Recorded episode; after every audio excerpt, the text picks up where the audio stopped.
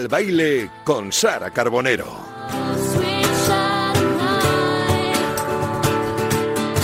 Hola, muy buenas tardes, muy bienvenidos un jueves más a que siga el baile, primer jueves del mes de diciembre, mucho frío en la calle. Pero en este estudio enseguida vamos a entrar en, calor con un artista, un pedazo de artista español de nuestro país, em, que acaba de lanzar un trabajo muy importante y que precisamente, os doy una pista, el primer disco en solitario de este, de este cantante se llamó Diciembre. Ya lo tengo aquí, a puntito de entrar al estudio. Recordaos como siempre que hoy vais a tener la sección del la agenda del fin de semana con José Luis Escarabajano para que todos tomemos nota de esos planazos que podemos hacer y por supuesto el cierre del oyente con vuestra historia y vuestra canción. Estamos todavía abiertos a vuestras recomendaciones. Empezamos ya mismo, que nadie se mueva.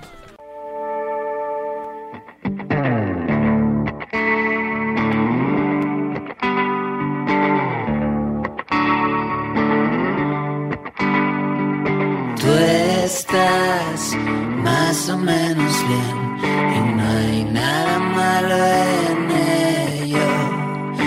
Yo estoy como una mierda y tampoco hay nada malo en ello. Hoy no he podido despertar.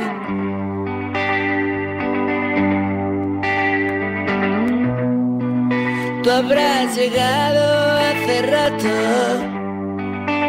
Has dejado nuestro mundo detrás. Te has quitado. Y así suena Iceberg, una de las eh, nuestras canciones preferidas del, del nuevo disco de Leiva con Fer Casillas.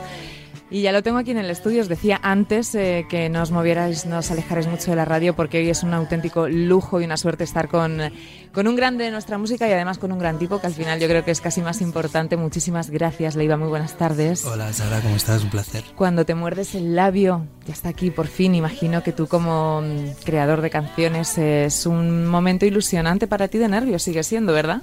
Sí, o sea, se junta que sale, sale un disco y se junta que hace dos años que, que, que, no, que no hacemos nada. Entonces es como si me estuviera reenamorando de mi propio oficio. Em, es como, esto, nada, estoy haciendo como entrevistas y, y mm, hace tiempo tendría un piloto automático, lo tendría como mecanizado, pero hace tiempo que no hago, que, me está hasta gustando hacer promoción, cosa que antes me costaba. O sea que estoy súper ilusionado con hacer cosas presenciales y, y, abrir el pajarito de la jaula, ¿no? Antes era mío el disco, hasta, hasta ahora que ya es de la gente, es de todos. Hablabas de hace dos años, dos años precisamente. eh, hace dos años escuché en una entrevista que decías que tu próximo proyecto era hacer esto, un disco con mujeres, ¿no? Y, y- y mira, ¿cómo surgió, ¿cómo surgió la idea? O sea, más que una cosa estratégica, fue como, ha sido muy orgánico. He ido viajando por el mundo eh, y en Latinoamérica me he encontrado con, bueno, Latinoamérica y España, pero sobre todo en Latinoamérica me he encontrado con una generación de, artistas eh, muy jóvenes, súper poderosa, haciendo algo como una música muy, muy, muy especial, muy potente. Para mí están cambiando como el rumbo de la música ellas. Y es una escena muy power que, que de encontrarme con ellas, hacer música con ellas, ir a escucharlas tocar, pues ha ido generando ahí un, un- un vínculo y me apeteció escribir para ellas y que mi próximo disco fuera eh, teniendo un diálogo con ellas en mi propio disco. O sea, compartir el protagonismo de mi disco con las artistas que, que vengo escuchando en los últimos años. O sea, que estoy súper contento de poder contar con ellas. Claro. Cuando te muerdes el labio es eh, la hora donde expandes tu universo creativo es con esas 14 composiciones, 14 artistas hispanoamericanas, para las que, como estás diciendo ahora mismo, has escrito específicamente cada uno de los temas y a las que te une un sentimiento mutuo de profunda admiración artística y una amistad labrada en el cruce de caminos a ambos lados del océano. Esto es precioso. Yo tengo la curiosidad siempre, ¿no? Cuando hacéis estas colaboraciones, que, que es primero la, la canción y luego te imaginas a la... mm, acompañante en este caso o al revés o, o conoces al artista y haces la canción En este caso ha sido eh, de conocer a pues a estas artistas que, te- que están en ¿Sí? el disco y darme cuenta que, que me estaba generando mucha inspiración estar con ellas. Entonces, eh, bueno, pues de estar con ellas, de escucharlas, generar charlas súper inspiradoras, eh, posteriormente he escrito pensando en ellas. O sea, ha sido como que primero me he enamorado de su arte y luego he escrito para ellas. Ese ha sido el orden. Además que para el sector musical siempre a mí me parece un ejemplo, ¿no? Cuando hacéis este tipo de, mm, de uniones porque demuestra que no solo no hay una competencia en la música, ¿no? Sino que, que todos os sumáis y os, y os aportáis. Eso es maravilloso. Sí, o sea, no entiendes nada, ¿no? Si tú crees que esto va de una competición, no estás entendiendo el verdadero poder de dedicarte a la música, que es viajar, conocer gente, aprender, escuchar, que te dejen cosas para luego poder hacerlas con tu propia música. O sea, tener la, posibilidad de viajar por el mundo y encontrarte con gente que te regale cosas y herramientas para poder componer es un, es un lujazo máximo. Así que esto es lo contrario a una competición, es un super equipo. Yo creo que hemos armado un equipo. Claro, pues sí, el otro día nos decían unos eh, compañeros, los chicos de Lori Meyers, que ellos pensaban, nos decían Oni, que en el mundo de la música alternativa ahora mismo las mujeres están tomando un poco eh, el mando. ¿Estás de acuerdo en que ahora mismo hay muchísimo talento femenino? Bueno, un poco no, totalmente. Yo creo que siempre lo ha habido, ¿eh? Sí. Ahora se está visibilizando más. Yo creo que siempre lo ha habido. Pero es verdad que ahora mismo hay una escena de mm, una generación entre 18 y 26 años, más en Latinoamérica. Bueno, 18 26, una generación de 26 a 40 otra, pero que realmente es muy poderoso lo que están haciendo, pero muy. Y hay una corriente de talento muy bestia. Están como haciendo altavoz para mostrar el fol- su folclore y a la vez modernizándolo y a la vez súper desprejuiciados, súper libres. O sea, hay una generación especial, extraordinariamente talentosa que yo creo que están cambiando el rumbo de la música. Y lo que hay que hacer es acercarte a ellas, escucharlas y aprender. Eso es lo que hay que hacer. Es tu quinto disco en solitario, dicen siempre que no hay quinto malo. ¿Tú qué ¿Ah, esperas sí? de este? Sí, es un, es un dicho. no hay quinto malo. ¿Qué esperas de este, de este trabajo? ¿Cómo lo va a recibir la gente que, que ya puede, puede escucharlo? Pues sinceramente eh, tengo un sentimiento bastante egoísta al respecto porque Sí. porque mm, no es que no haya tenido presente al público, pero pero es un pequeño regalo que me he hecho hacer música con tantas amigas y tanta gente que admiro y, mm, y tengo la sensación de tener de sentirme muy completo ya antes de saber lo que opina el mundo sobre el disco me siento bastante completo si con carambolas de la vida además le gusta a la gente, voy a ser triplemente feliz, pero pero es la primera vez que termino un disco y no estoy con el ojo crítico viendo todos los defectos, ¿sabes? Es como que lo escucho y, y me gusta y me ve y me representa. Si ahora le gusta al mundo, triple pirueta, pero pero me parecería pedir pedir demasiado, ¿no? Y ahora que hablas del ojo crítico y nombras esa palabra, ¿tú qué tal te llevas con las críticas en general? Pues no las leo, o sea, no estoy pendiente de mí. Es como que hay demasiadas cosas importantes en el mundo como para buscarme en Google, ¿no? No, no lo hago. Supongo que por protegerme eh, no me interesa demasiado cuando dicen que... mm, O sea, no les creo cuando dicen que soy muy bueno. Pienso, no, no, no es para tanto. Y, y cuando dicen que soy una mierda, digo, "C- creo que tienen razón. Entonces directamente no me va bien leer una crítica mía, no, no. Oye, tenemos encima de la mesa eh, esta maravilla que comentábamos antes, luego se verá en las fotos de este disco de porcelana, esta edición limitada. Hay- había, mejor dicho, 4.000, porque yo creo que ya, ya deben quedar muy pocas eh, que has hecho con tus amigos de, de Boa Mistura. Cuéntanos un poco también cómo surgió esta idea y qué hay que hacer con el disco de porcelana, porque lo tengo aquí y es complicado. Cuéntanos un poco esta maravillosa idea. O sea, en realidad es como con Boa Mistura, que es un colectivo de artistas que tú Sí, conoces. sí, sí. Ellos son amigos míos desde pequeños del barrio, compañeros míos del barrio. Y mm, llevo trabajando con ellos desde Pereza. O sea, ellos ya hacían los, los artes de los discos de Pereza. Y, mm, y desde hace un tiempo a esta parte, ya con Nuclear, mi disco anterior, hicieron una cosa también muy bonita.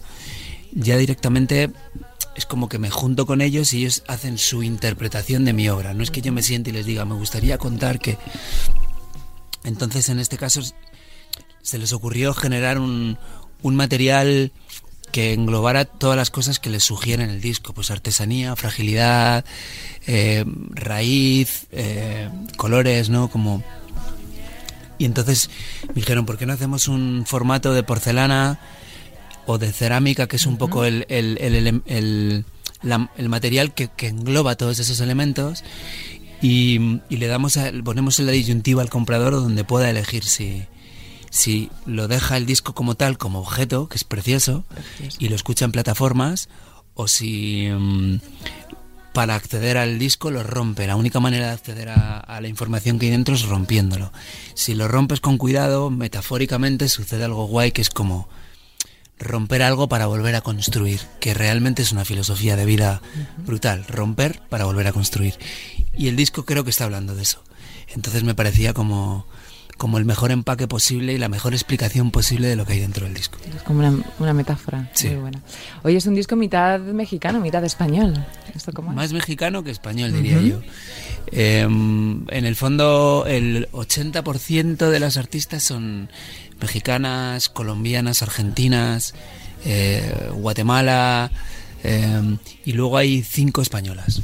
Pero yo me fui a vivir a México unos, unos cuantos meses, estuve escribiendo allí y grabando allí, así que sí que tiene un carácter mexicano, incluso la portada, ¿no?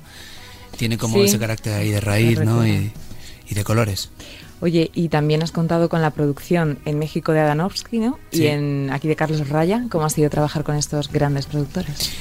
Bueno, con Carlos llevo toda mi carrera en solitario trabajando con él y ya es como un familiar y un amigo que nos entendemos solo con mirarnos y mm, me, me concedí probar con Adán, que es un tipo al que admiro mucho, que me gusta mucho, que, que confío mucho en su criterio y que yo creo que él ha aportado una parte de sonido muy interesante, muy elegante, muy retro, muy, muy cool. Y, mm, y hemos generado una amistad muy, muy power ahí juntos. E incluso hemos generamos un proyecto paralelo y nos fuimos a grabar un disco a Chicago hace poco, o sea que, que ha salido como una familia ahí muy guay. Tú además es que has producido muchos discos. ¿Hasta qué punto es eh, muy importante el trabajo de productor? No hay gente que a lo mejor no es consciente, pero marca la diferencia realmente.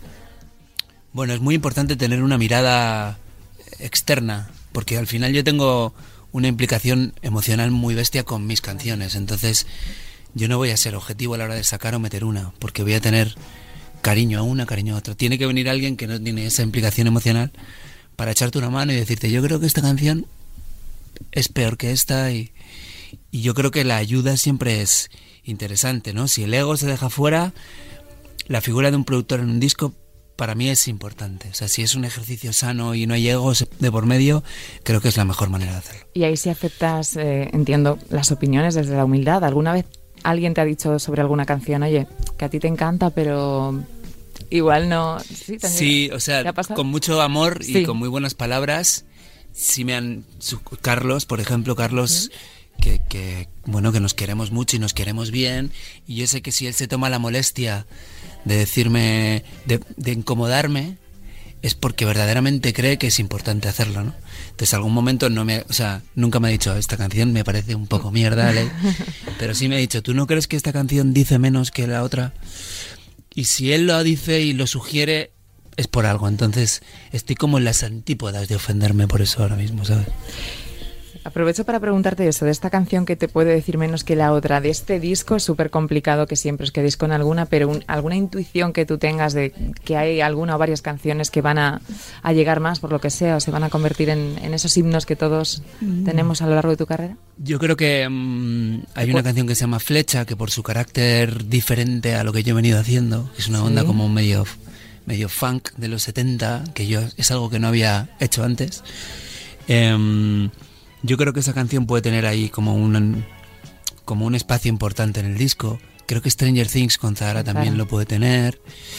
Em, luego hay una canción que se llama Premio de Consolación con Natalia Lacunza que yo creo que también pero estas son mis intuiciones que yo soy bastante malo, porque soy tan malo que yo quería dejar histéricos fuera del disco. Y, y- y- sí, sí, o sea que yo no soy muy buen, no tengo mucha vista a la hora de saber cuáles son las canciones que pueden ser importantes para la gente. Oye, de todo lo que tú haces, componer, eh, producir, em, los directos, ¿qué es lo que más te, te llena o te gusta de, de tu profesión? O, o sea, el ritual del directo Sí. es como muy muy power, eso es muy muy fuerte lo que sucede ahí, ¿no? La energía que el ritual de estar cantando y que haya el otro día tocaba ahí, había otra vez 20.000 personas cantando. Esto es muy fuerte, esto es no, no es comparable con casi nada, pero la investigación en el estudio sin público, sin con total libertad, también la disfruto mucho. O sea, disfruto mucho. La, la música es un vehículo muy importante para que yo me pueda comunicar conmigo mismo, ni siquiera con los demás. Y ahora mismo en esta situación en la que estamos, que parece afortunadamente que volvemos a, a recuperar ¿no? esa normalidad de... mm, ¿Cuántas ganas tienes de ese contacto con, con la gente, de, de- de esa comunión? ¿Tú crees que va a ser especial, que va a ser algo diferente? Sí, sí, como más que nunca. Yo creo que, pues como cuando han terminado las guerras, cuando han terminado las dictaduras, lo que sucede en la calle en ese momento es como muy conmovedor, ¿no? Entonces sé que los conciertos van a tener un extra de devolverle a la gente una normalidad que, que añoraba. Así que sé que va a ser una celebración especialmente emocionante, más de lo que nunca ha sido. Estoy casi seguro. ¿Cómo te imaginas la gira? Pues no quiero hacer un desfile de colaboraciones porque al final en un show es como un poco pesado para el público que estén entrando y saliendo artistas del escenario. Entonces quiero generarlo como una banda, quizá con una voz o con dos voces femeninas que puedan eh, hacerse cargo del repertorio entero. No tanto como llamar a siete artistas por disco, ¿sabes? Que creo que eso es un... O sea, por show, que creo que eso es un rollo para el público. Así que bueno, estoy viendo la manera de armarlo, pero, pero será muy parecido a lo que vengo haciendo siempre, como una banda. o sea. Hablas de una banda y te quería preguntar también por toda esa gente que está detrás de vosotros, ¿no? Que también lo ha pasado especialmente mal en estos en estos tiempos. Digo que también es muy bonito devol- devolver a ese equipo, ¿no? Tan grande. Sí, la- ha sido tiempos muy duros. En el fondo, al final, Sí. nosotros ponemos la cara igual que tú, ¿no? Ujú, Tú pones la cara y hay un huevo de gente Por aquí supuesto. trabajando ahí. Y, y, y el sector de la música ha sido especialmente golpeado, ¿no? Eh, hay un ejemplo muy gráfico, ¿no? Por ejemplo, mi, mi road manager, que es un capo, eh, el verano pasado se compró una, una mochila refrigeradora para vender latas de refresco en la playa. O sea que se han tenido que buscar la vida mucho y, y- y mola mucho pensar que volvemos a que volvemos a recuperar el oficio. Ellos vuelven a recuperar su oficio y, y volvemos a hacer lo que nos gusta. O sea, Sí, nos decía Fito también que pasó por aquí, que le- su gente le decía eso, o sea, gracias por volver a, a recordarme a lo que me, a lo Sí, que sí, me. ¿no? Un poco, claro. Es que, bueno, llevamos. Yo es que encima no he tocado porque no me apetecía tocar con tanta restricción. Como que yo relaciono la música y mi oficio con algo muy, muy bonito y, y muy puro. Y estar con tanta restricción me, me- me- no me apetecía. Es verdad que luego tenías que tener un equilibrio para tocar y que la gente pudiera comer. Entonces, pero mm, es como volver a ver a la crew el otro día que, que hacía el fin de gira de, de nuclear, volver a ver a la crew y hostia, volver a ver a los transportistas, a los técnicos, me, me hizo mucha ilusión. Emociona. Sí, mucha ilusión. Oye, eh, nueve años después de, mm, de que sacaras tu primer trabajo en solitario de ese diciembre, a, Nueve años, ¿eh? a grandes ya. rasgos, Wow. es que es una barbaridad. No, te lo- ¿Qué, qué ha, qué ha cambiado en ti? ¿Qué, mm, Mucho, mucho. Yo creo que, pues mira, yo no sé, yo creo que la última vez que nos vimos, ujú. yo creo que era mi primer disco en solitario. Sí. O sea, yo era otra persona. Fue ahí. 2013 justo. Supongo que tú también. Hombre, otra vida, otra vida. Sí, pues cambian muchas cosas. Lo único que no cambia es mi. Como mi amor, o sea, como que me, me reafirmo en que me encanta la música, que me encanta tocar, que me encanta salir de gira. Em, y cosas que han cambiado, pues. Pues de alguna manera tengo como. como mayor apego por las pequeñas cosas, o sea, no tengo tanta ansiedad por construir cosas grandes. O sea, como que yo ya pienso en pequeño y antes pensaba en grande y eso ese es un cambio importante. Fíjate que vida. suele ser al contrario. Sí, sí, yo ahora pienso en pequeño y me vale Y estoy bien. Y del de Iba que tocaba la batería en Mala Hierba, ¿qué queda? Todo, o sea, conforme va pasando el tiempo, em, me sigo sintiendo más batería que nunca. Este disco he vuelto a grabar yo las baterías de los discos Qué y, bueno. y me, me di cuenta que me sigo conectando con lo que era. O sea, era un chavalín que tocaba la batería con 13 años y sigo siendo no tan chavalín, pero sigo estando en la música por lo mismo, por el mismo motivo por el que estaba cuando tenía 13. Si ese chavalín no se hubiera dedicado a la música, ¿qué habrías hecho? ¿Lo has pensado alguna vez? Lo he pensado muchas veces. Yo creo que estaría muy conectado con, con la montaña, pues probablemente sería guía de montaña o que es algo que hago mucho y siempre he hecho, ¿no? Y es como lo que más hago después de la música. Pero yo creo que estaría muy conectado con... Sería montañero, haría expediciones, que las hago sin ser pro, pro, pero, pero yo creo que estaría conectado por ahí. Te habrías perdido en ese caso algo tan bonito como compartir, ¿no? Profesión, eh, vida y, escenarios a veces con tu hermano, ¿no? Que eso es maravilloso. Sí, ese es uno de los grandes tesoros de mi, de mi vida, porque además yo tengo un apego muy bestia con, con Juanchito, porque somos cuatro hermanos, tres, tres, chicos y una chica, pero, pero ser hermano mayor, o sea, tener un hermano pequeño es diferente a tener un hermano mayor, ¿no? Te comportas diferente. Y Juancho y yo hemos vivido juntos, pues hemos vivido juntos casi 18 años. Él, desde hace unos meses que él no vive en casa y está siendo un duelo muy bestia vivir sin Juancho. Entonces tengo la fortuna de irme de gira e ir con mi casa a cuestas, ¿no? O sea, estar con Juancho es algo, es, es, algo que me gusta mucho en la vida. Oye, y en estos tiempos en los que todos eh, estamos un poco nostálgicos y melancólicos, tú, tú eres una persona así, eh, nostálgica. ¿Has echado alguna vez de menos la época de pereza, por ejemplo? De repente, hay muchos grupos que están volviendo ahora. Mm. ¿A ti se te ha pasado por la cabeza? No, no, no, no desde ese prisma, no lo he hecho de menos. No lo he hecho de menos. No, no es algo que eche de menos. O sea, me acuerdo con una sonrisa, o sea, me acuerdo como cuando, como del instituto, ¿sabes? Que te acuerdas del instituto y, y, es como, uh, que como, o de un amor de instituto que dices, hostia, qué, qué, qué, buen recuerdo, qué bien me lo pasé, que... Pero no volvería, ¿no? Es como, o, cuando te acuerdas de una pareja que tienes mucho cariño, mucho respeto, pero dices, no, volvería, no, no, mi vida está en otro lado ya. Me he comido mis palabras muchas veces y no me las quisiera comer otra vez, pero o sea, no sé lo que podía pasar en la vida, pero a día de hoy te digo que no tengo ninguna intención de hacerlo. ¿Y tú eres de los que ves los conciertos antiguos de vez en cuando en YouTube y eso? No, Tampoco. No, por lo general no me...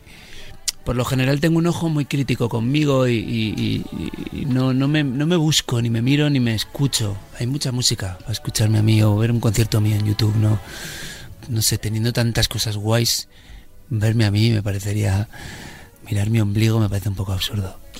Con una carrera tan larga, como decíamos, porque es que ha pasado muchos años, el IVA de toda la gente a la que has conocido en el mundo de, la música, no sé, ¿tienes alguna mm, persona, anécdota que te haya marcado? Muchas, la verdad, con Pereza tuvimos mucha suerte porque éramos muy jóvenes y, como que nos sentimos muy apadrinados por, por músicos que éramos que eran nuestros ídolos con pereza tuvimos que caímos muy bien a nuestros compis y, nos arroparon. Pero obviamente eh, estos últimos años que he pasado eh, componiendo y produciendo y trabajando con Joaquín, con Sabina, em, creo que son años muy, pues, muy importantes en mi vida. Me han dejado muchas cosas, aparte de una amistad muy profunda, casi casi de padre a hijo. Eh, me llevo muchas cosas y, muchos recuerdos y, o sea creo que mis episodios con Joaquín son inolvidables. Te iba a decir producir con Sabina tiene que ser un sueño pero hacer un himno al Atlético de Madrid ya la bomba no y como estamos en la radio del deporte tengo que aprovechar para preguntar. Sí bueno más que un himno que no es un himno esa fue un poco nuestra premisa porque yo como como fiel seguidor del Atlético de Madrid hay un himno como tal sí. pero en un momento complicado de pandemia eh, em, apropiarnos de la filosofía de partido a partido para, para generar inspiración y, mandar un mensaje positivo al mundo me pareció muy bonito. Y hacer una canción para el equipo de mis sueños con Joaquín, em, pues es una de las cosas que no, no voy a olvidar nunca. ¿no? El otro día iba al campo y, y, el público era muy cariñoso. ¿no? Después de la canción había una ovación preciosa y, y se lo contaba a Joaquín. ¿no? Le decía da igual todo lo que suceda en la vida, pero tenemos una canción con nuestro equipo, ¿no? Y eso, eso es... Me veo con la camiseta Atlético de Madrid con 11 años en el Vicente Calderón, soñando con ser futbolista y ahora me veo escribiendo una canción para mi club y me, y me, y me parece que tengo mucha suerte soñando y sufriendo otra vez porque os, expulsan a uno por partido. No sé cómo, cómo, ves cómo lo estás viviendo esta temporada. Bueno, pues terminó ahí, ¿no? Terminé en, ahí en, en, Valladolid, en Pucela, viendo a ganar a mi equipo la liga y, otra vez te subes al tobogán, ¿no? Pero confío en la filosofía, confío en el equipo. Creo que a nivel plantilla tenemos una plantilla súper poderosa y creo que vamos a hacer las cosas muy bien.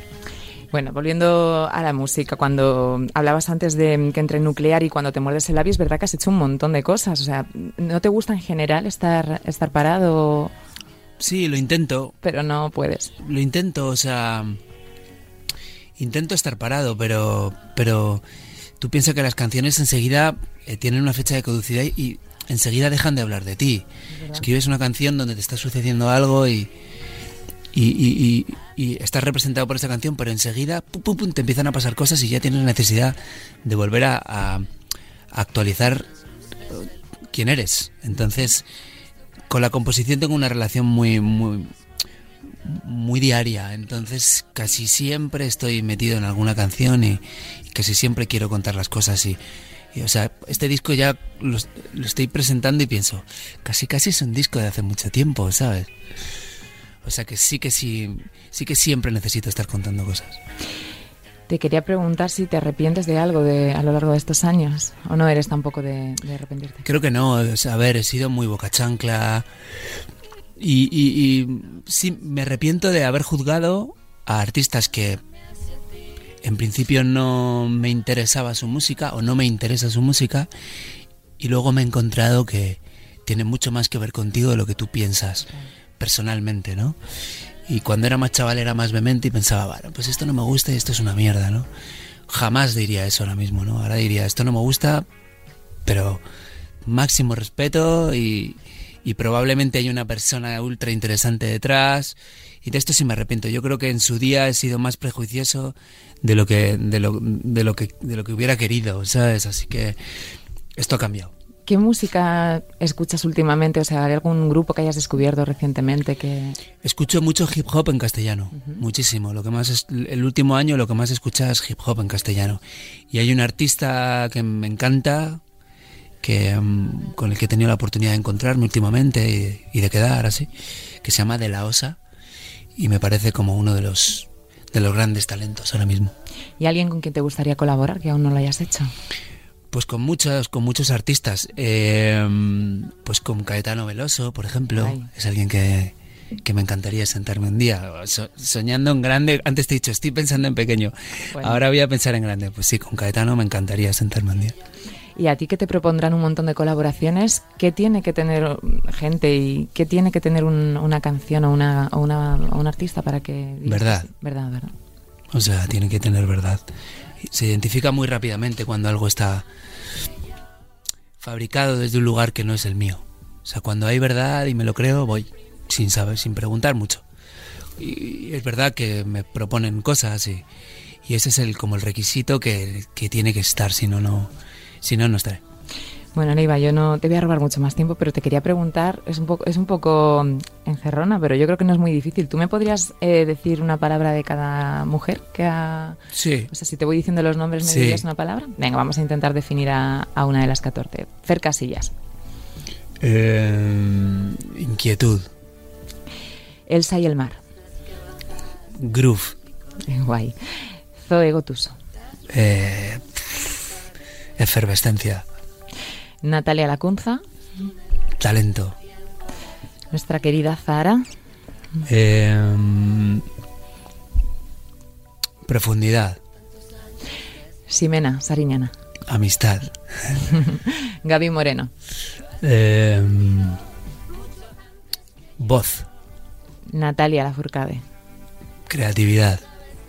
Eli Guerra. Em, oficio. Silvana, Silvana Estrada o sea, Olimpo, o sea, es la persona más talentosa que, jamás me he encontrado.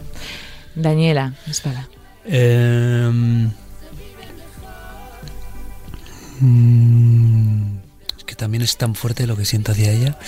Em, yo creo que, bueno, como que ha, nacido para esto. O sea, eh, ¿cómo se dice esto? Eh, cuando naces para algo. Vocación. Vocación. Vocación. Nina, de Juan. Soul. La tuvimos aquí también hace poco sí, sí, y fue brutal. Tulsa. Em, dignifica el oficio. Y Cata García. Belleza. Qué bonito. Qué bonitas todas las palabras. Muchísimas, muchísimas gracias. Seguro que, que ellas están felices. Venga, vamos a terminar con unas preguntitas rápidas eh, relacionando con tus canciones. ¿Te sorprendes a veces a ti mismo sudando la tristeza? Sí, muchas veces. ¿Te gusta sentir la lluvia en los zapatos? Sí, me encanta. ¿Y luego viene el anticiclón? Sí, sí, exactamente. Voy pasando por episodios de mi vida y mis propias canciones que, que de repente se ponen a hablar de mí años después. O sea que sí, me encanta. ¿De qué tiene miedo Leiva? Eh, pues ahora mismo de, de todo lo que está sucediendo con, con el odio eh, y con, con los escarnios públicos y que, que bajo un nick todo el mundo esté ahí odiando y que se esté aplaudiendo el odio, la cultura del zasca y, y, o sea, el, el odio que hay es algo que me, que me, que me aterroriza verlo. ¿Te refieres también al odio en, en redes sociales? Sí, ¿Qué sí, tal te llevas que- tú con, ¿Qué tal te llevas tú con ellas? Bueno, yo tengo una, una relación muy comedida con las redes. Como que siento que yo ya tengo como...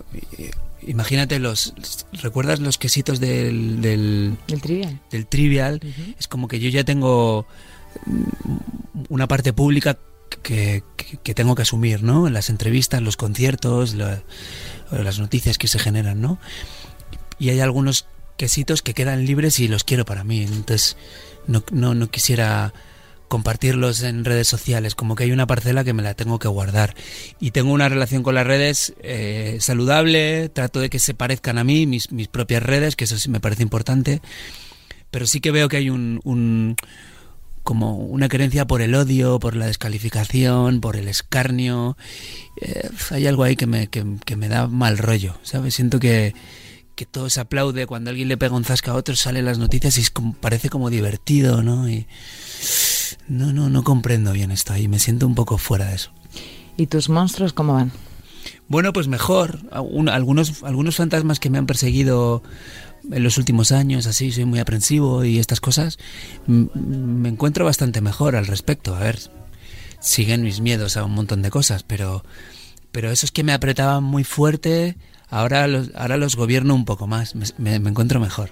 Hay varios compañeros tuyos que últimamente, públicamente, Dani Martín, eh, Camilo, se me vienen a la mente, hablan muy abiertamente de, de- de la salud mental, ¿no? de la terapia y de a veces en una profesión como la vuestra que se necesita esa ayuda y, y que no hay nada malo en decirlo. Sí, sí. o sea, Eh, está a la orden del día, digo que es importante también. ¿no? en, la- en- nuestro oficio y en el tuyo y en el del frutero y en el del Hombre, y- carpintero. exacto. Eh, hombre, ayuda, ¿no? Que alguien que, que tiene un altavoz diga, a ver, yo necesito muchas veces ayuda, he ido a terapia, he necesitado tomar fármacos, ¿no? Obviamente, en mi caso, desde luego me ha sucedido y no tengo ningún complejo en decirlo. Eh, pero claro, sí, mira, hoy, hoy por la mañana iba escuchando, eh, he, bajado a la calle en un momento y un tipo iba oyendo la... Bueno, yo no tengo WhatsApp, ¿no? Bueno. En- eh, no lo he tenido nunca, entonces iba escuchando una nota de voz rápido, ¿no? Que ahora está como esto que... Sí, que la aceleras ahora al uno y medio o al dos. Claro, yo pensaba, Es horroroso. yo pensaba, esto es una puta locura, o sea, esto es una locura. O sea, ¿cómo no vamos a tener que ir a terapia y, y cómo no vamos a tener ansiedad si ya vamos escuchando las notas de voz rápido? O sea, ya no te paras, o sea, claro, vamos tan deprisa que, que, que, que nos vamos a salir en las curvas. Es normal, te sales en las curvas, vas con el coche a todo trapo, te saldrás en las curvas. Entonces, si no tienes WhatsApp, que esto ya es una curiosidad, a ti quien te quiera contactar te llama, ¿no? Bueno, por SMS eh, lo, lo que me sucede es que, claro, em, nadie lee mis SMS, mi- mi- mis mensajes, nadie me contesta en el día. Lo, lo leen cinco días después. Perdona, Ley, acabo de ver esto porque me ha llegado un SMS de Vodafone y te acabo de leer. Entonces, sí, o me llaman o por SMS. Yo no tengo WhatsApp. Por el momento me, me va mejor, tengo más tiempo, invierto menos tiempo con el teléfono y, y sí, la, manera, la única manera de comunicarme es o llamar a mi telefonillo o llamarme o mandarme un, un mensaje o un mail. Por último, ¿alguna vez le has dicho a alguien eso de nunca debiste cruzar el Mississippi? Sí, muchas veces. Muchas veces, sí, sí. En- o sea, hace poco un amigo, por ejemplo, ahí que está pisando líneas rojas y yo creo que mola que te lo digan, ¿eh? Y tener a alguien que se tome la, la, la molestia de decirte, hay líneas que no hay que cruzar. Así que cuando alguien te dice eso hay que leerlo bien. Bueno, pues eh, terminamos así. Leiva, muchísimas gracias, de corazón. por la y charla. me ha encantado el disco cuando te muerdes el labio. Bueno, el título, ¿de dónde, de dónde salió? Pues mira, es un gesto que que, hace mucho eh, pues mi compañera eh, ¿La eh, pues que es un gesto muy recurrente cuando antes de para no echarte a llorar o para no romperte, como que te sujetas el labio, ¿no? Como antes antes de, ponerte a llorar, que te viene ese, es como esa movida de, uy, me voy a poner a llorar, y te sujetas un poco el labio y te tiembla un poco el labio, ¿no? Y siempre pensé que detrás de ese gesto había una canción, no sabía que había un disco entero, pero sí, sí, ese gesto de contenerte para no llorar, me parecía que tenía una canción.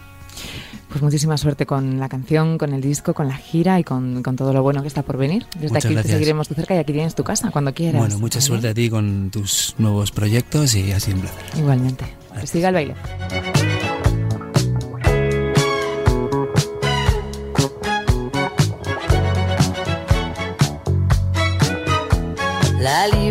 Parece demasiado. Hagamos un nudito al corazón me había casi, casi licenciado en la belleza que esconde el dolor. A lo mejor no fue ninguna estupidez dejar de esperarte. Amor que muerde y mata, así es como las ratas nuestro amor.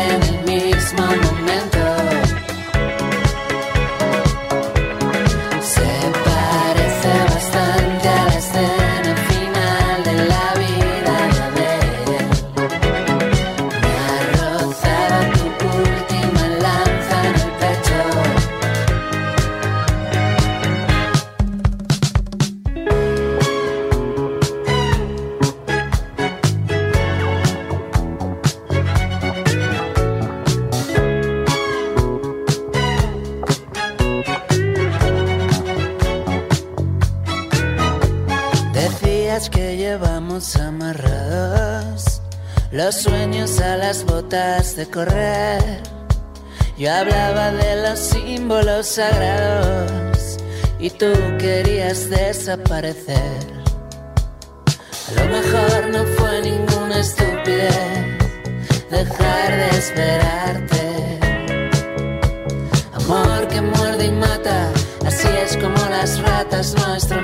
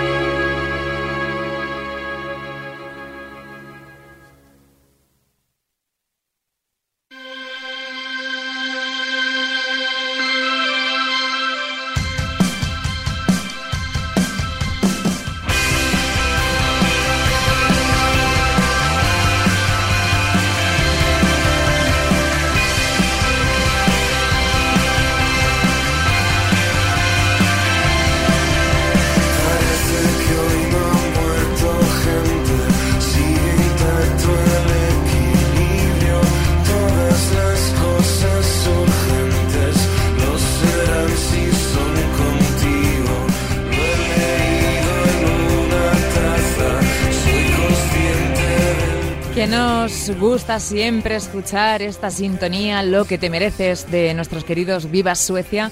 Y nos gusta todavía más lo que significa, porque eso quiere decir que está ya por aquí con un gran trabajo de documentación, José Luis Escarabajano. Muy buenas tardes, compañero. Hola, Sara. Se me van los pies con Viva Se nos van últimamente con todo. También la semana pasada sí, la sí.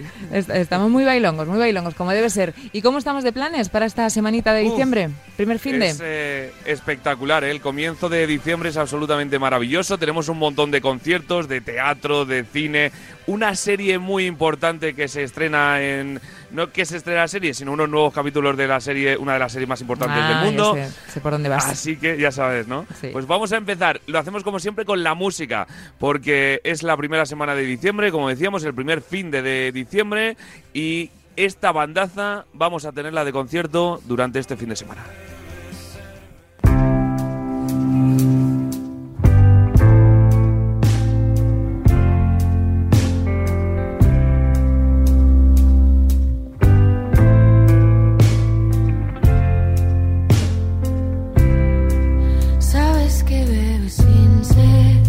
Esa voz es irreconocible ya, ¿eh? Es eh, totalmente reconocible, quiero decir. Al decir que nos suena y, hemos tenido la suerte de compartir estudio con, con ellos, ¿no?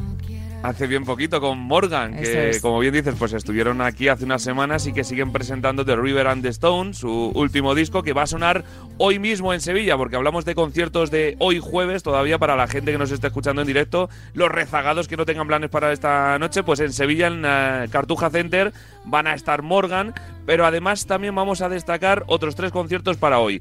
Rubén Pozo va a estar en Málaga, en la sala El Chispazo, Alice en Madrid, en la Moby Dick, y Santero y los muchachos, que son una banda valenciana de puro rock and roll, van a estar en Bilbao, en la sala Azquena. Así que planes importantes para hoy y para mañana.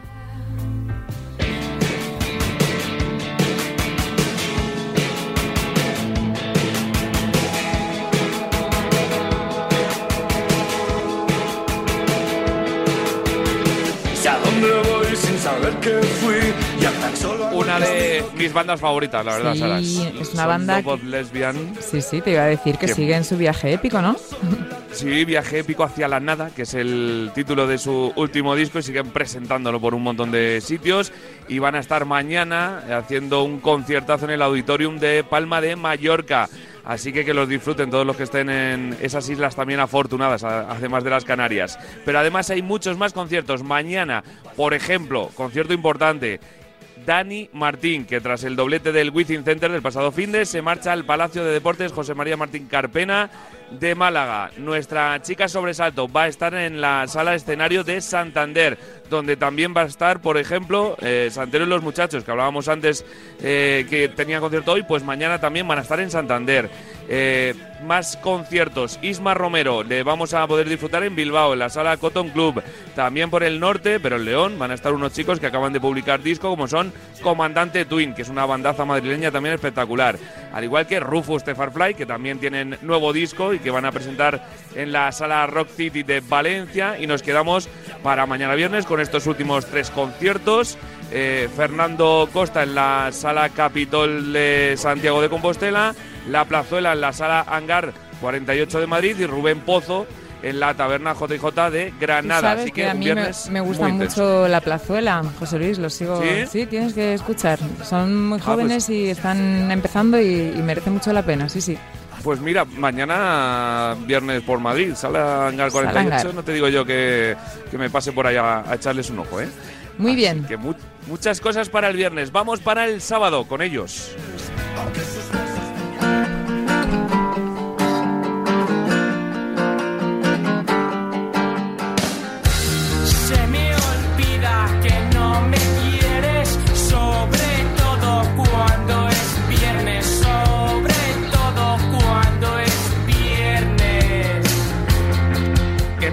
Jueves, eh, que soy. Eh, son unos chicos increíbles también que han pegado un pelotazo en los últimos años tremendos, que se llaman Carolina Durante y que, por cierto, publican disco próximamente. Así que hay que estar muy atentos. Van a estar este sábado en Córdoba, en la sala Hangar. Así que eh, hay que disfrutar porque además son unos chavales jóvenes con muchísimo talento, que como te decían, pues los conocemos ya casi todo el mundo. Han, roto, han, han causado sensación en los últimos años y tienen mucho que decir. Esos eh, chicos, eh, Carolina Durante, van a estar, como decíamos, en Córdoba el sábado, pero hay más conciertos para ese día, conciertos de muchos estilos diferentes. Por ejemplo, Saratoga va a estar con su gira 30 aniversario en Valladolid, Fernando Costa en Santiago de Compostela, Natos Iguaor en eh, Valladolid, en el Polideportivo Pisuerga, Dani Martín repite, eh, doblete también en el eh, mm, Palacio de Deportes José María Martín Carpena de Málaga. Santero y los muchachos se marchan a la sala La Lata de las Bombillas de Zaragoza, una sala muy mítica de, la capital maña. Y por último, el 11 Razones Tour de Aitana, que si no, no sería una agenda cultural de que siga el baile, estará en el Palau San Jordi de Barcelona. Así que completita la agenda musical, ¿eh? Muy, muy completita. Y eso en cuanto a la música, ahora vamos con el teatro, ¿no?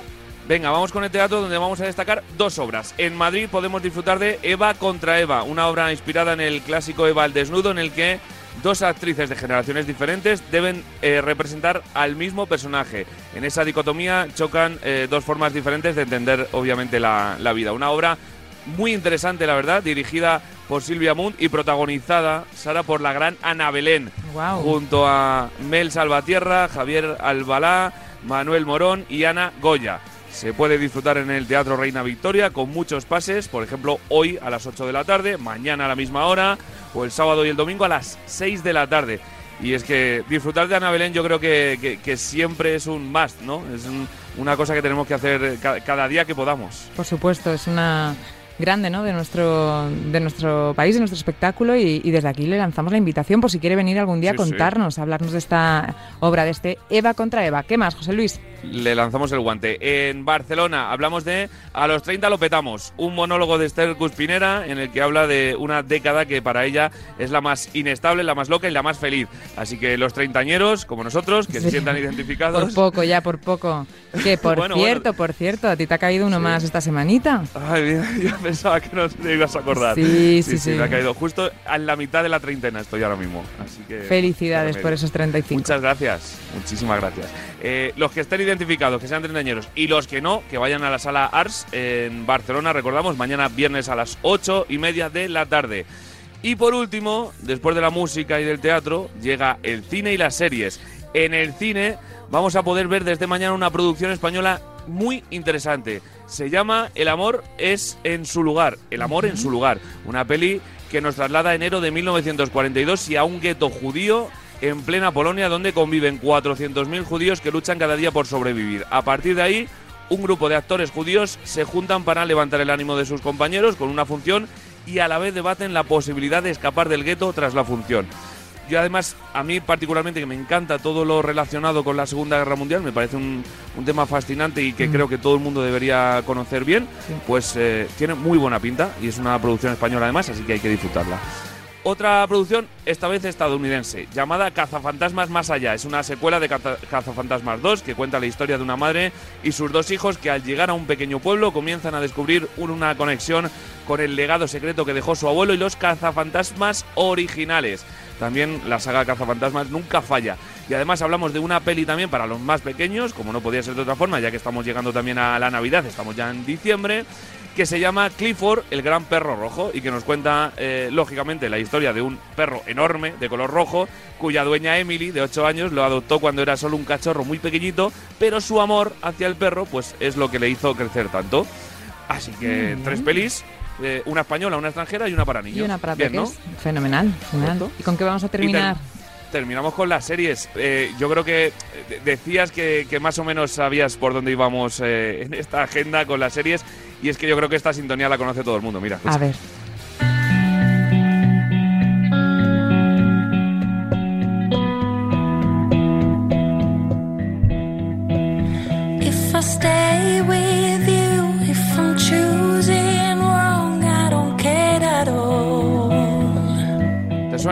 Bueno, qué, qué temazo, qué temazo. Además es que el martes aquí en Madrid creo que fue la presentación por todo lo alto, con todos los actores y con, y con de gala y todo de, de lo que se merece, ¿no? Esta última temporada, dilo tú, Sí, de, la, Casa, de, Papel. Eso Sí, es. es que a mí es una serie que me encanta, la verdad, desde, desde el primer capítulo y que estrena la segunda parte Eso es. de la quinta temporada. Así que mañana viernes, bueno, a partir de las 12 de la noche de, de hoy jueves, pues ya estará disponible en Netflix.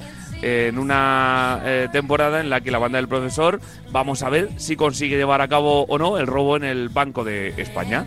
Tengo yo muchas ganas de verlo. ¿eh? Qué emoción, yo también. Oye, antes de que terminemos, déjame recordar también, porque estuvo la semana pasada con nosotros Adrián Lastra y quería yo recordar que sigue privacidad en el Teatro Marquina también, que la gente puede seguir yendo a ver a Chema del Barco, Canco Rodríguez, Juan Antonio Lumbrera, Rocío Calvo y Candela Serrat. Y como estuvo aquí Adrián y merece tanto la pena, pues recuerdo que sigue todavía esa, esa obra también en el, en el teatro, para que le, le apetezca, os haya quedado con ganas. Tenemos un montón de planes. así que Un montón de planes, además es No hay excusas. No, y además es puente y bueno, pues eh, hay más días de descanso, el domingo también es un buen día para ir a- al teatro, al cine, en fin. Muchas cosas. es que yo me quedo, me, quedo embobada con esta canción, ¿no te pasa? Sí. Además, la voz de Cecilia es increíble. Estuvo en Radiomarca eh, hace unos añitos y es una maravilla de persona, de cantante y de, y de, y de todo. Y tiene una voz increíble. Increíble. Y hablando de voces y de canciones, cuéntanos con qué nos vamos a despedir hoy. Pues mira, nos vamos a despedir con la Escucha petición. una cosa, espero que esté a la altura del programa, porque Leiva, esta pedazo de agenda, a ver, a ver qué, a ver nuestros oyentes qué criterio, qué criterio musical han tenido hoy. Es una canción de hace 10 años, pero que congrega a muchísimos artistas y yo creo que es muy bonita además. Vamos a escuchar porque además es un chico, es Fernando. Muy bien. Muy buenas, soy Fernando y si es posible me gustaría pedir la canción de IIT porque me parece un mensaje súper positivo donde siempre, a pesar de todo lo malo, se puede volver a nacer, a construir y a ser feliz. Muchas gracias, un abrazo. Bueno, tú sabes, a mí esta canción me, me apasiona de siempre, me encanta. Es increíble. Con la voz de David Summers, Alejandro Sanz, Shakira, Bebé, Marta Sánchez, Shakira. Todo el mundo estaba ahí, Muchísimo, ¿te acuerdas? Y además muchísimo, la causa, Sí, ¿no? sí. La que- el, el momento en el que en el que surgió este himno. Pues muy cual, bueno. Para ayudar, obviamente, a, a todo lo que Sí, pasó con el terremoto, con de, el Haití. terremoto de Haití. Además, es un varón también futbolista. Me acuerdo de Kaká, de Iniesta, de Forlán. Bueno, yo creo que una iniciativa muy bonita y una canción muy bonita que, que yo, por ejemplo, hace mucho tiempo que no escuchaba y me, me gusta escucharla hoy. Bueno, pues entonces vamos a despedirnos con ella. Muchísimas gracias de nuevo, José Luis, por toda la información. Faltaría más. Escucha, te debo un tirón de orejas fuerte, fuerte, fuerte. Ahora te lo voy a dar fuera de fuera del estudio. Algo te invitarás, ¿no? Algo, algo. Eh, un vasito de agua de. un café de la máquina, lo que sea. Un besito muy fuerte. Hasta el próximo jueves. beso. Chao. Que siga el baile y gracias por estar ahí. Ay, amor, ay,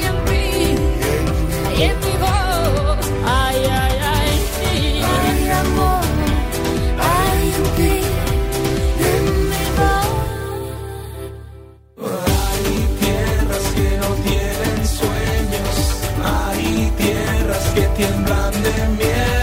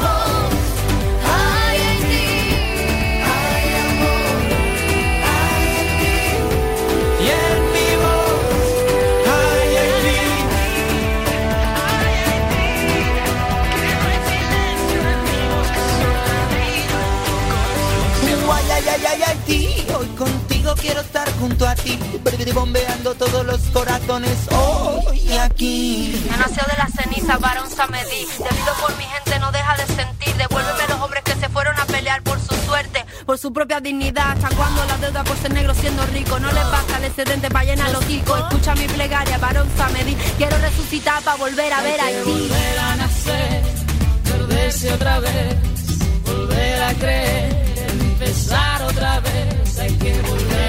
Hay algo más que unos cuantos vivos metidos dentro de su cuerpo.